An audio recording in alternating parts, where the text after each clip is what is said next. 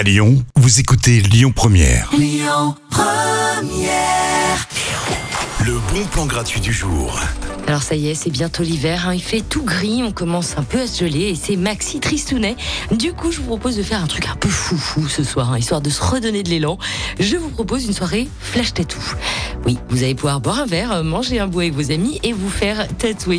Que vous soyez des intrépides du tatouage, hein, que vous cherchiez à faire vos premiers pas dans le monde de l'encre, c'est l'occasion. Rêvez les amis.